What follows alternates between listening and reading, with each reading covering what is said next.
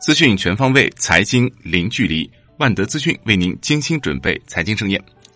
今天是二零一七年四月十六号，星期日。下面为您送上今天的陆家嘴财经早餐。宏观方面，国资委对全力支持雄安新区建设作出全面部署。积极推动中央企业在能源安全、基础设施建设、电力、通信、轨道交通、生态环保、信息化网络与智慧城市建设等方面，为雄安新区建设提供服务保障和有力支撑。积极推动符合雄安新区定位和战略发展需要的央企在京单位有序迁入雄安新区，大力支持中央企业将新设立的高新技术企业、高端服务业企业落户雄安新区。财政部 PPP 综合信息平台已收录全国入库项目一万一千七百八十四个，总投资额达十三点九万亿元。第四批 PPP 示范项目即将推出。麦肯锡发布报告显示，二零一六年中国城市可持续发展综合排名前十位依次为深圳、杭州、舟山、珠海、宁波、广州、威海、湖州、中山和绍兴。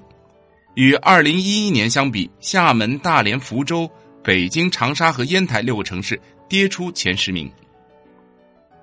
五月十四日至十五日，“一带一路”国际合作高峰论坛将在北京举行。国内股市方面，证监会主席刘士余称，交易所要敢于亮剑，捍卫法定监管权威，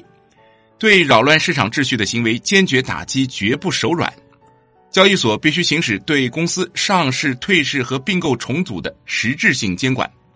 交易所要主动对接国家战略，支持企业改革发展，支持科技创新，提高直接融资比重。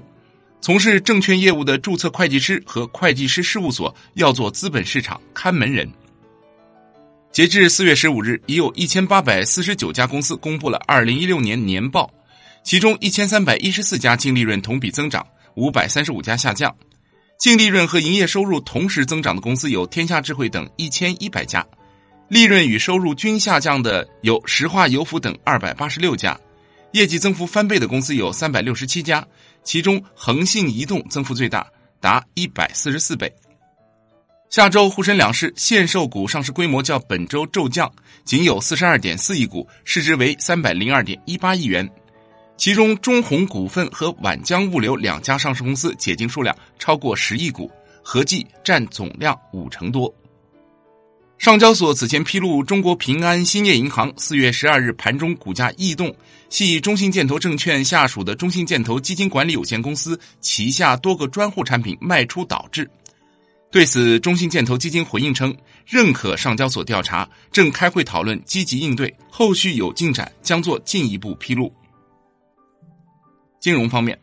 央行副行长陈雨露表示，构建完善高效绿色金融体系，要鼓励和支持有条件的地方政府结合本地实际工作，设立绿色发展基金，开展政府和社会资本合作等手段来撬动更多的社会资本投资与绿色产业，